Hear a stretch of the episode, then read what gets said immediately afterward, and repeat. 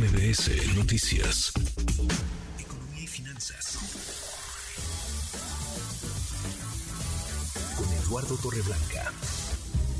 Lalo, qué gusto, qué gusto saludarte, ¿cómo estás? Igualmente, Manuel, como siempre, me da mucho gusto poder saludarte y poder saludar al público que nos atiende y escucha. Buenas tardes. Muy, muy buenas tardes, Lalo. Lo de Guerrero, lo de Acapulco, particularmente el paso de Otis que tocó tierra como huracán categoría 5, es eh, muy triste.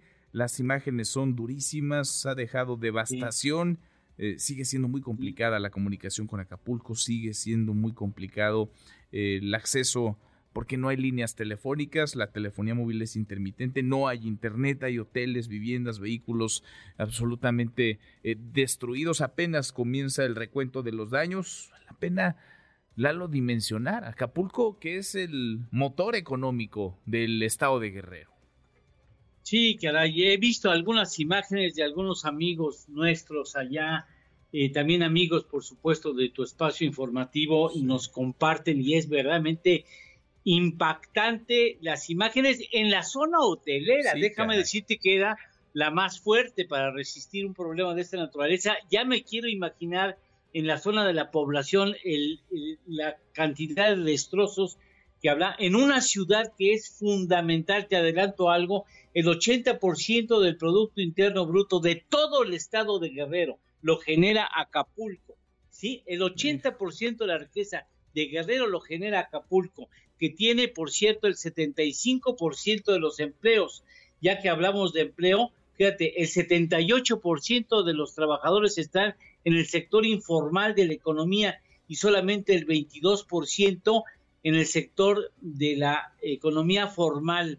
El 36% de la población está considerada en pobreza y el 17% en pobreza extrema. Esto es de casi prácticamente el 53% de la población en, en, Acapulco, perdón, en Acapulco está o en pobreza o en pobreza extrema. Imagínate de qué nivel esté ese asunto. Los salarios, obviamente, el sector informal paga salarios mucho más bajos que el sector eh, formal. Hay una, hay una separación en cuanto a promedio de los deciles, es decir, si dividiéramos al 100% de la población de Acapulco, el 10% con ingresos más bajos, el 10% de la población con ingresos más bajos está ganando eh, una cantidad de 7.120 pesos al trimestre, al trimestre. En tres meses acumulan 7.120 pesos de, ganancia. Y el decir más alto,